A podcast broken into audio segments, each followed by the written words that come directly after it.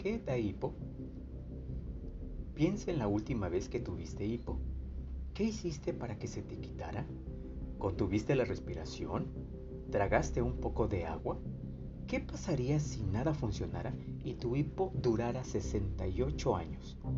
Eso le pasó a Charles Osborne de Anton, Iowa, quien empezó a hipar en 1922 y no paró hasta 1990, un año antes de su muerte.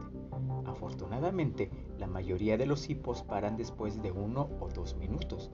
De cualquier manera, pueden ser fastidiosos, vergonzosos y a veces hasta dolorosos. Es difícil imaginar que el hipo tenga un propósito, pero lo tiene, según han aprendido los científicos gracias al estudio de los renacuajos. Antes de continuar con ellos, veamos más de cerca lo que pasa cuando tienes hipo. El hipo empieza con un espasmo en los nervios que controlan tu respiración. El espasmo te hace aspirar rápidamente por la boca. Casi de inmediato, una pequeña lámina de tejido llamada epiglotis cierra tu tráquea. Y se abre, vuelves a respirar con normalidad hasta el siguiente espasmo. Volviendo a los renacuajos, los científicos sabían que a otros animales les daba hipo, pero no sabían por qué. Entonces estudiaron a los renacuajos. Estas futuras ranitas se enfrentan con una seria dificultad.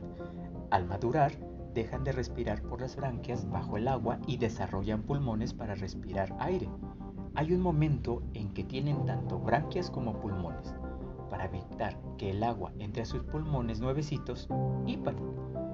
Unos científicos rastrearon el reflejo del hipo y descubrieron que apareció en los antepasados remotos de las ranas actuales. El atributo del hipo se transmite entre los anfibios de generación en generación.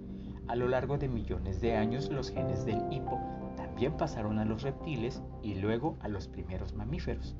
Finalmente, el mecanismo del hipo acabó en los humanos modernos, tú entre ellos.